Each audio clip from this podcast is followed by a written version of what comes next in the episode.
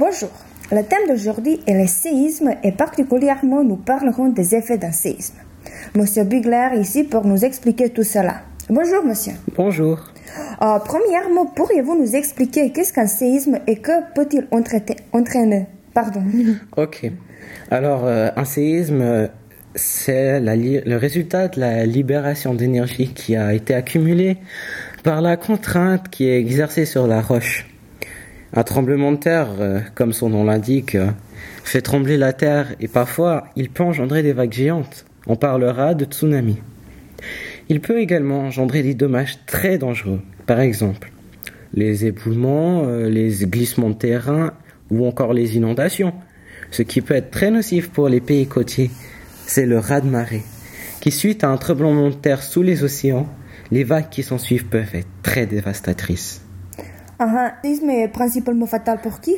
Principalement pour la vie humaine, l'économie et l'environnement. Et comment ça? Bah, par exemple, pour l'homme, le séisme, c'est le risque naturel majeur qui est le plus meurtrier, tant par que ses effets directs euh, que ses effets indirects, voilà. Ah ouais, oui, c'est grave, mais vous ne nous avez pas parlé des conséquences sur l'économie et l'environnement. Euh, Donc, pour l'économie d'un pays, c'est l'endommagement des habitations, euh, des usines. Il y a aussi la rupture des conduites de gaz qui peut provoquer des incendies ou des explosions. Il est à noter que ce phénomène indirect est le plus grave. Passons à présent, si vous le voulez bien. Consé- désolée de vous interrompre, mais j'aime pas expliquer ça moi-même. Mais oui, bien sûr, je vous laisse la parole. Euh, merci. Ben, un séisme peut sur la surface se traduire par euh, une modification des paysages, généralement modérée, mais qui peut dans les cas extrêmes euh, occasionner des changements totaux des paysages. Cela est-il juste? Bien sûr, je vois que tu as bien suivi les cours. Mais oui, bien sûr, on peut le dire. Mais comment pou- pouvons-nous résumer cela facilement pour nos, pour nos auditeurs? Les séismes, en gros, peuvent endommager les bâtiments, donc euh, fissures, euh, etc., etc. Euh, ça peut couper les voies de communication, plus de téléphone, les routes qui peuvent être détruites, donc plus de voitures, la rupture d'électricité, donc plus de lumière, et les ruptures d'eau, Ouais. qui peut engendrer le choléra, par exemple, qui est une maladie très grave.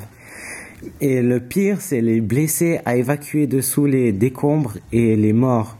Je pense que je vous ai bien résumé la situation. Euh, Moi aussi, je pense. Et enfin, comment peut-on se protéger lorsqu'il y a un séisme? Alors, premièrement, ne jamais paniquer. Deuxièmement, si vous êtes à l'intérieur, ne jamais aller vers une fenêtre. Surtout jamais. Allez sous une table ou un objet du genre. Si vous êtes dehors, euh, ne jamais rester sous les fils électriques, euh, car en cas de rupture, ça peut vous électrocuter. Euh, surtout les objets qui peuvent s'effondrer, comme les ponts, les corniches, etc. Impératif. Je vous conseille de vous protéger la tête avec vos bras et euh, ce sera tout. Ok, merci beaucoup. Au revoir. Au revoir, Johanna. Chers auditeurs, demain à même heure. À bientôt.